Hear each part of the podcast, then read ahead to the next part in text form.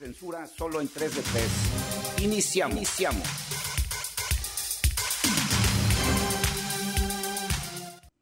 Bienvenida, bienvenido a este nuevo episodio de 3 de 3, este podcast que hacemos con mucho gusto para ti y que hoy dedicaremos a hablar de, me acuerdo por ahí en, alguna ocasión que hablaban de, de cómo los gigantes también se mueren de un gigante en México, un gigante político en México, que después de ser el, gigante durante siete décadas y ser un eh, referente mundial de la permanencia de un partido político en el poder, como hoy está moribundo y está realmente convertido, mm, yo diría que ya ni en la sombra de lo que fue, y nos referimos al Partido Revolución Institucional, PRI, que parece empeñado él mismo en hacerse desaparecer. Y hoy vamos a hablar de eso y para eso ya está en esta mesa uno de tres. Oiga, hablemos del partido que tuvo el control político de México, pero que terminó por descontrolarse a sí mismo. Soy Daniel Emilio Pacheco y es un gusto platicar con usted. Dos de tres. Un partido que ha tenido la ah, característica de sobrevivir cada acta de defunción que se le expide, pero que hoy no vemos por dónde se va a renovar. Soy Alberto Mora Martín del Campo.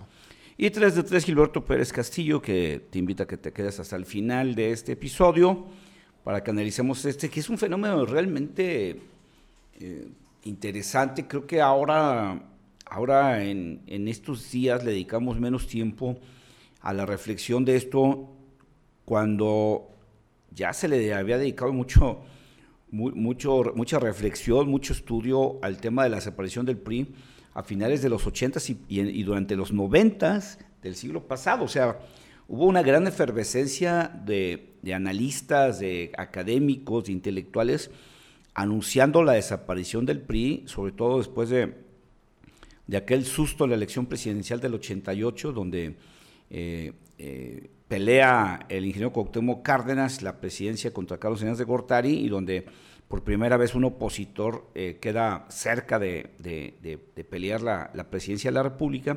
Y bueno, desde entonces empezó a hablar de la posible desaparición del PRI y, esto siguió hablándose, escribiéndose durante mucho tiempo a raíz de las eh, eh, derrotas en cascada que fue sufriendo el PRI en los 80s y 90s pierde la primera gubernatura en, la historia, que era prácticamente impensable cuando pierde Baja California con Ernesto Rufo eh, del Partido Acción Nacional. Y luego se vienen otra serie de, elecciones donde eh, Guanajuato, eh, Jalisco, que empiezan a, resquebrajar el edificio poderoso del prismo nacional y, bueno, se vienen también ya las, las elecciones del 94, donde también empieza a verse con, con, más eh, proximidad la posibilidad de que el PRI pierda la presidencia de la República, que acaba concretándose en el año 2000 con Vicente Fox. Pero en ese tiempo que empieza a perder la mayoría en la Cámara de Diputados, que empieza a perder las eh, capitales de prácticamente la mayor parte de los eh, estados de la República, que empieza a perder un estado tras otro, pues empieza a escribir mucho y a reflexionar mucho sobre la, la, muerte del PRI, pero de alguna manera pues vuelve, al, vuelve al, poder con Enrique Peña Nieto y hace pensar a muchos que, que el PRI no está muerto, que andaba nomás de parranda, pero hoy, que ahora sí parece como más, más próxima o más probable, más viable la, la desaparición del PRI, curiosamente hoy no se habla tanto y ni se escribe tanto sobre el tema que, vaya, eh, yo creo que el PRI nunca se había encontrado en la historia eh, un opositor como el que tiene en esta ocasión. O sea, un, un opositor tan priista como Andrés Manuel López Obrador. Tan mañoso como lo sí, eh, Alguien que, que, vive ese prismo y que puede tener la capacidad de acabar con la última de las vidas del PRI y que tiene ganas de ser el que lo acabe. Sí, claro. O sea, Andrés Manuel López Obrador es alguien que evidentemente detesta al PRI y que sería feliz de la vida decir, yo enterré el PRI. Yo le di los santos óleos al PRI. Yo le quité el respirador al PRI. O sea, creo que Andrés Manuel sería una de las cosas que más lo, alentarían o, lo harían sentir feliz de su tan anhelado por él mismo paso a la historia sería decir, yo acabé al PRI. El más priista de todos sus opositores. Pero es que eh, hablar de, del PRI también es hablar de un grupo de políticos que han tomado las decisiones repetidamente terribles, ¿no? Ahí tenemos eh, este grupo que se posiciona a nivel nacional y no suelta el partido, que es muy parecido al grupo que se posiciona a nivel estatal y no suelta el partido y nunca se renuevan. Y entonces la gente de abajo pues nunca, nunca termina por subir y por ser parte de la renovación del partido. Y ahora tienen un partido de viejos que realmente no motiva a nadie, pero que se lo siguen repartiendo.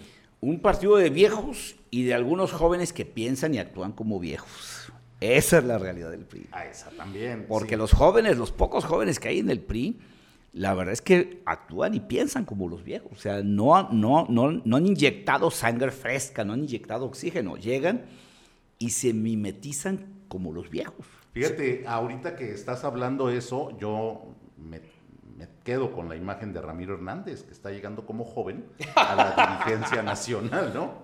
Que nunca había estado en la dirigencia nacional de algo, Ramiro, ¿no? No, sí, había estado en la dirigencia nacional de la CNC. Ah. El sector, uno de los sectores pilares del PRI, que ahorita... Desaparecieron. no, pues digo, desde hace tiempo yo he sostenido que los sectores del PRI no son más que un paquete de hojas membretadas y un sello. Esos son los sectores. Porque gente no tienen. Desde hace un buen rato no tienen gente. Desde hace rato, un buen rato no tienen razón de ser. Desde hace un buen rato no tienen eh, un efecto electoral adentro ni afuera del PRI. Son simplemente papeles membretados y un sello para fingir que existen. Y lo más importante, no tienen causas. Nada. No, no, no tienen algún elemento que los lleve a poder representar a un grupo que no quepa en un Volkswagen. O sea, está la CNOP. Mira, ¿qué representa? Es que ahorita que lo que dice o sea, estás hablando, estás hablando de, de, una etapa de, del país donde una buena parte del territorio está padeciendo una sequía terrible. Y tú dirías, bueno, ahí debería aparecer el disque sector agrario del PRI peleando por el agua y peleando por los apoyos para sus agremiados. Por supuesto que no, habla, no, no, no están en ese juego, ¿no? Eh, hablando del sector popular, que se suponía que, que, era el que encabezaba las causas urbanas, las, las causas de, de, trabajadores y, profesionistas independientes, eh, en, las zonas, en las zonas urbanas, de comerciantes, de todo este tipo de cosas, pues resulta que estamos viviendo una de las peores etapas de inseguridad, una de las peores etapas, una crisis económica terrible, y, el PRI no se aparece en ningún lado. Estamos viviendo una de las peores etapas para, para ser mujer en México, por lo que tiene que ver con la violencia de género, y el, organismo de las mujeres no está presente en la, en la lucha por, por, por, la equidad y por la, y por la seguridad de las mujeres.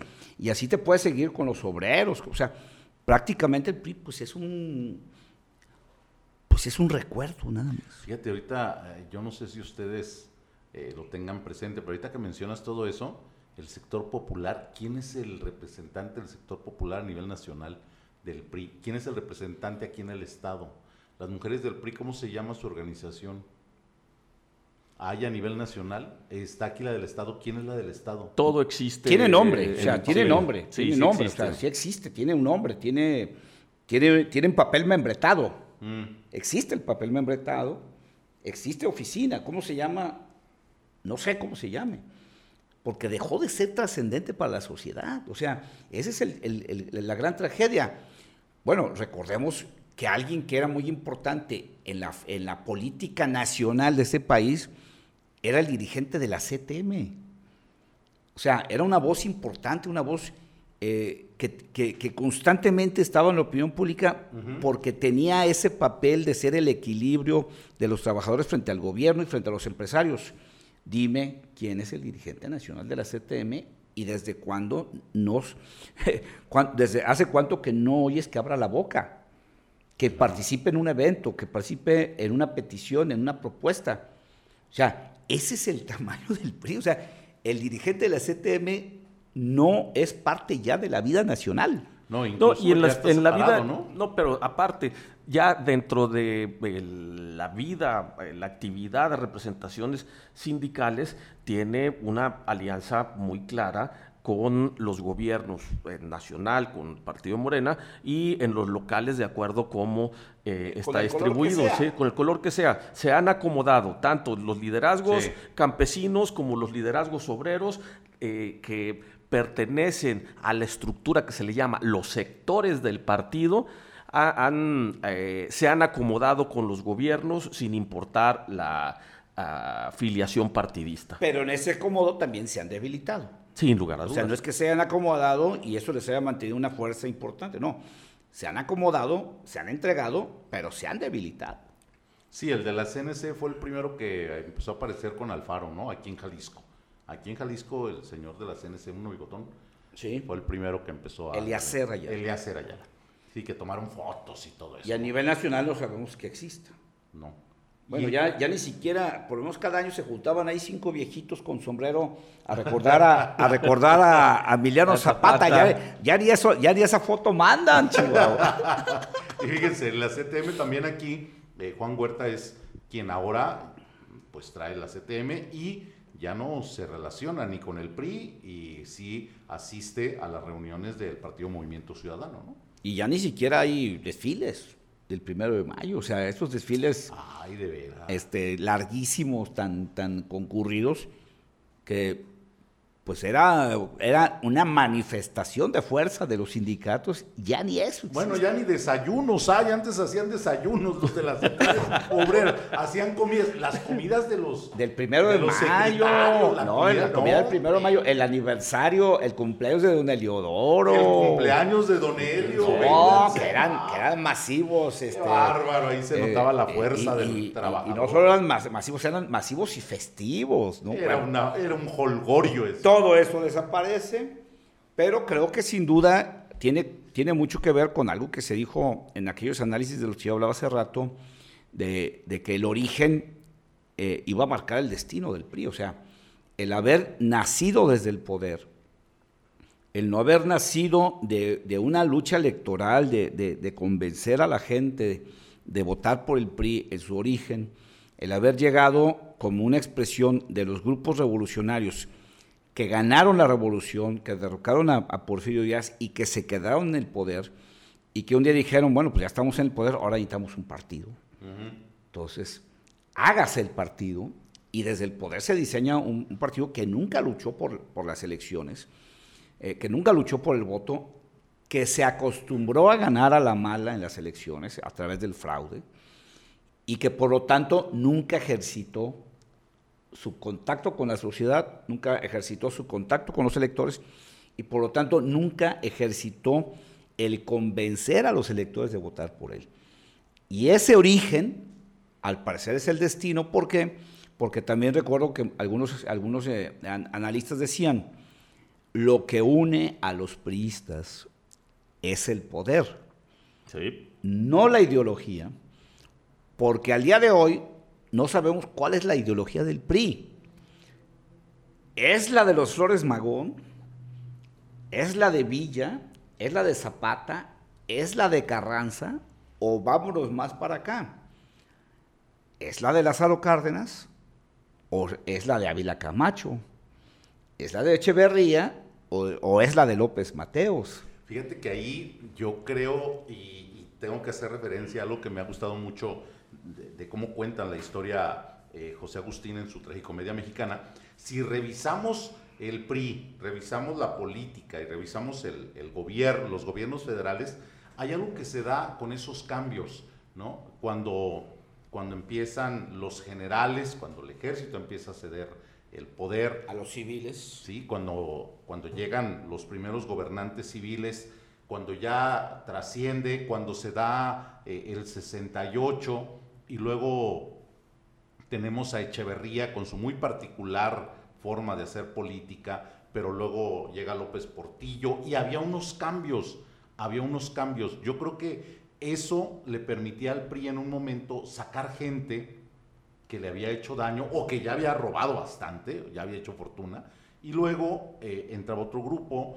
eh, entra Carlos Salinas de Gortari, eh, luego, bueno, primero entró Miguel de la Madrid, Carlos Salinas de Gortari, Cedillo. Estos cambios generacionales le ayudaban al partido. El problema es que a partir de Carlos Salinas hay una serie de caciques políticos que los vemos ahorita todavía gobernando con Morena. Esa gente que no se ha ido, que se ha acostumbrado al poder y a, y a someter a cualquier costo, es lo que termina también dándole en la torre a un partido, ¿no? Esa balcanización de la que se hablaba en los momentos, que creo que vale la pena seguir continuando porque creo que fue uno de los, una, una, uno de los pronósticos que fallaron. Pero bueno, ahorita continuamos con eso, nomás vamos haciendo rápido un corte para hacer una identificación de nuestras redes sociales y continuamos.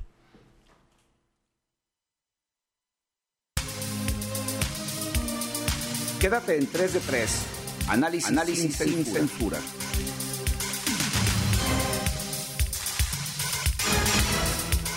Síguenos en Twitter, arroba Gilberto Pérez, arroba Alberto-Mora, arroba de Pacheco. Regresamos con el análisis. Cualquier parecido con la realidad es mera coincidencia.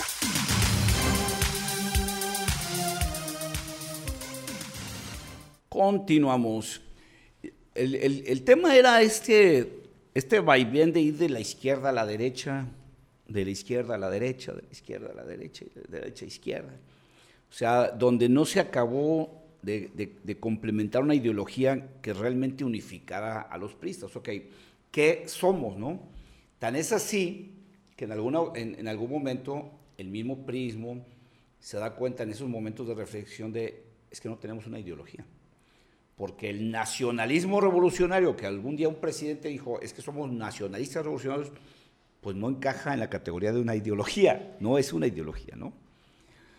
En el último momento, si no mal recuerdo, Beatriz Paredes hace un intento de darle una viabilidad ideológica al PRI y dice, oigan, pues vámonos declarando socialdemócratas y vamos asumiendo la socialdemocracia como nuestra guía ideológica. El problema es que solamente ella atiende este, este asunto y nadie en el PRI habla de la socialdemocracia. Es más, yo sostenía no creo que en el PRI la mayor parte de los priistas, de los militantes y dirigentes entiendan que es la socialdemocracia. Entonces, la ausencia de, ideología pues dificultaba la cohesión y cuando viene la derrota nacional del PRI en el, en el, en el 2000, es cuando se dice, ah, ahora el PRI se va a balcanizar, tomando en consideración algunos ejemplos que habían pasado en Europa, como el de Yugoslavia, donde acaban rompiendo la relación nacional y cada quien agarra, su rumbo. Y decía, bueno, hoy los caciques regionales son los que van a dominar en el PRI y esos son los que se van a quedar con el control del PRI. Van a agarrar su, su, su, cacicazgo regional y se van a juntar a negociar a nivel nacional las posiciones. El problema es que los cacicazgos regionales tampoco duraron mucho. No. Y ahorita tenemos, creo, según yo, únicamente dos, Coahuila y el Estado de México. Sí. Pero si borramos a Coahuila y el Estado de México, no, yo diría, a ver, eh, ¿quién, es, ¿quién es el cacique ahorita de, de, Oaxaca? De, Chiapas, de Oaxaca, de Colima, de... No existen ya esos, esos caciques porque también se los fue acabando la realidad de, la pérdida del poder y ninguno de ellos se quiso quedar a pelear después de que perdieron las elecciones en sus estados. Hoy el problema del PRI es que esos disque caciques que, que iban a tener una vida de balcanización del PRI, pues tampoco ya existen. Y si, como dicen los pronósticos, para el próximo año eh, el PRI pierde el Estado de México y, y, Coahuila. Sigue la división en Coahuila, ¿no? Se acabó. Y entonces sí, el PRI no tiene para dónde voltear.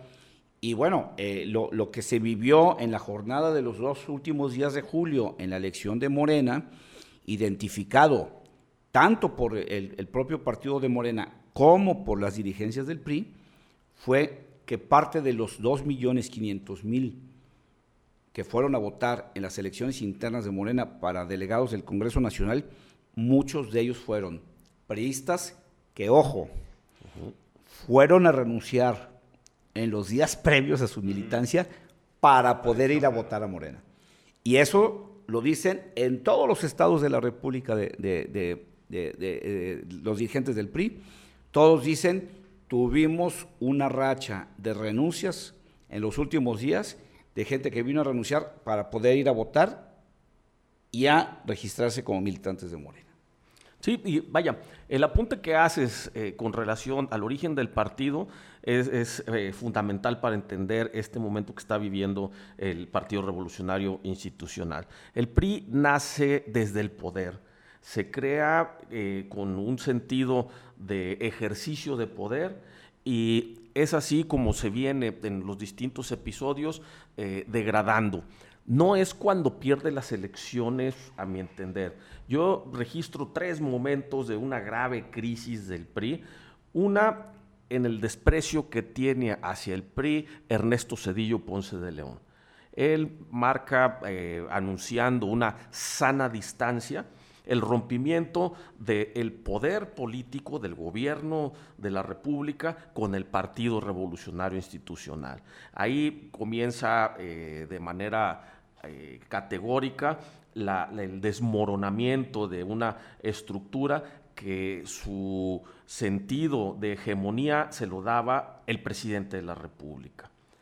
El otro, eh, bueno, viene, pierde elecciones, pierde la presidencia de la República, pero no le hace tanto daño los presidentes de los partidos de oposición, del PAN, eh, Vicente Fox y eh, Felipe Calderón como el daño que le hace Enrique Peña Nieto al Partido Revolucionario Institucional. Él es el que termina de desarticularlo, de desmoronarlo y de ahí en adelante eh, las consecuencias pues son las que estamos viendo.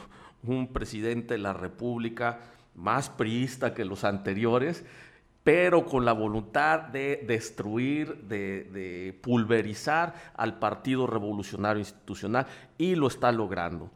Y si a esto le agregamos esos ingredientes de personajes impresentables como el actual presidente del Comité Ejecutivo Nacional, Alejandro Moreno, que verdaderamente le está causando uno de los mayores daños al PRI desde la presidencia del Comité Ejecutivo Nacional en su historia. El escenario es que el PRI vive una de sus últimas vidas. Sí, lo que pasa es que aquí, hay, sí se juntan los elementos como cuando se habla de las tormentas perfectas, ¿no? Porque ahora sí parece que el PRI eh, se le juntaron todos los elementos para tener una tormenta perfecta. La debacle electoral. Y éramos muchos y parió la abuela. la falta de identidad.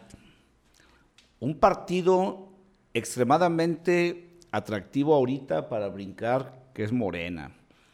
Una expectativa muy pequeña, minúscula, diminuta, microscópica, de que pueden recuperarse en las urnas un sentido de pertenencia prácticamente nulo.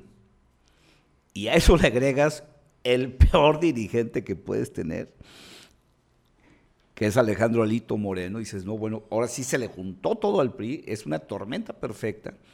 Y entonces, ahora sí, cuando yo me pongo a pensar qué podría hacer que el PRI sobreviviera, que el PRI repuntara, no encuentro ningún elemento, ninguno, para pensar que el PRI puede, digamos, dar el campanazo y la sorpresa en las elecciones del 2023 en Coahuila y el Estado de México, pero mucho menos, mucho menos pensar que el PRI puede recuperarse electoralmente en el 2024 solo o en coalición, o sea, en cualquier escenario.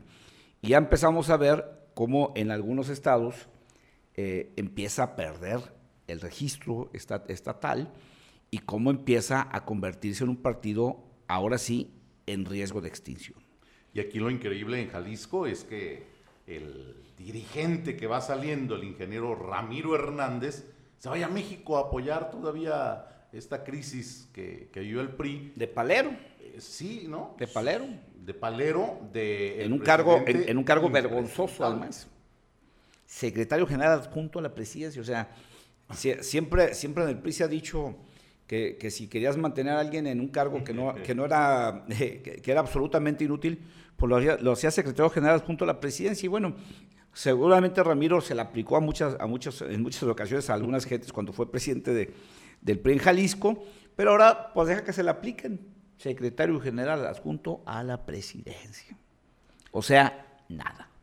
¿Dónde están aquellos eh, políticos, eh, dirigentes, responsables, aquellos con una visión de futuro, aquellos que, jalaban a, la sociedad, aquellos que representaban causas, aquellos que tenían eh, ya, no ideólogos, que, tenían ideas. No, no, no, que tenían acción, eh, acción social, que tenían actividad social. Mujeres eh, y, hombres con, una responsabilidad social, que, que puedan agarrar una causa, representarla con dignidad y, luchar por ella. No, que decías, mira, fulana de tal, pues ella se la ha jugado con los tianguistas, ¿no?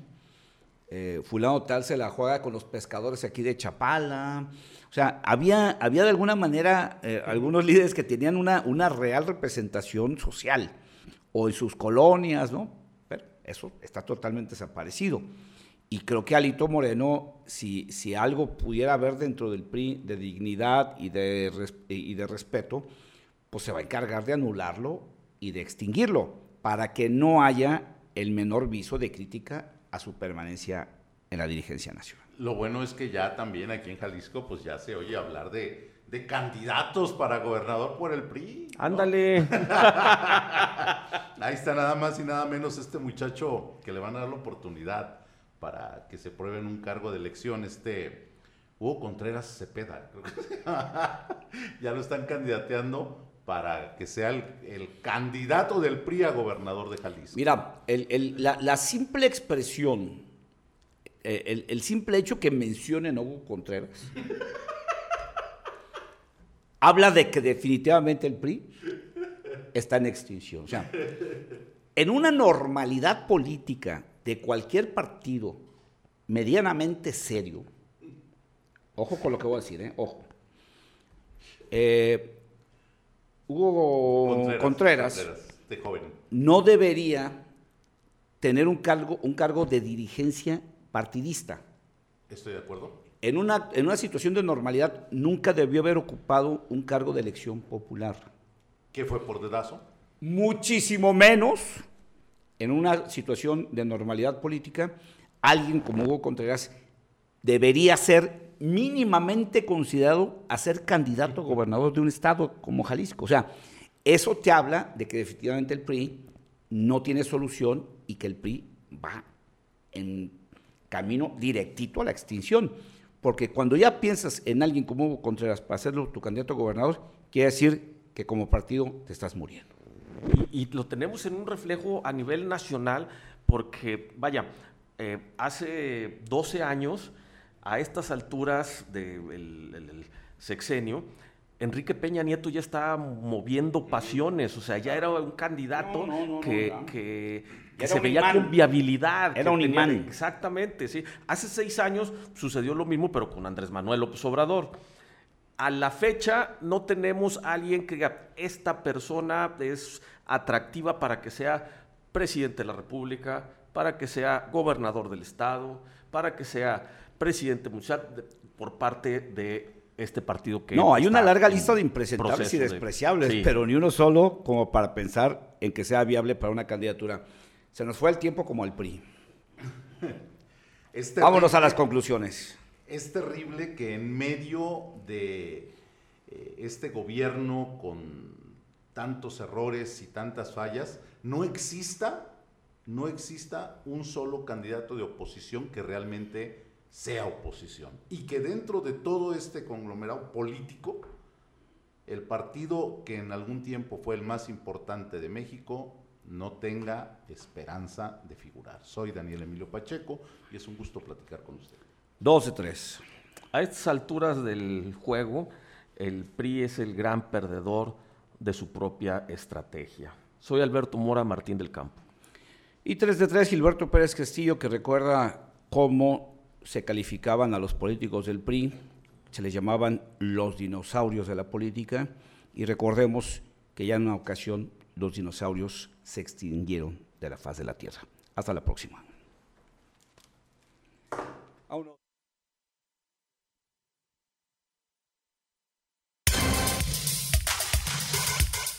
Aquí termina 3 de 3. Nos escuchamos en la próxima emisión.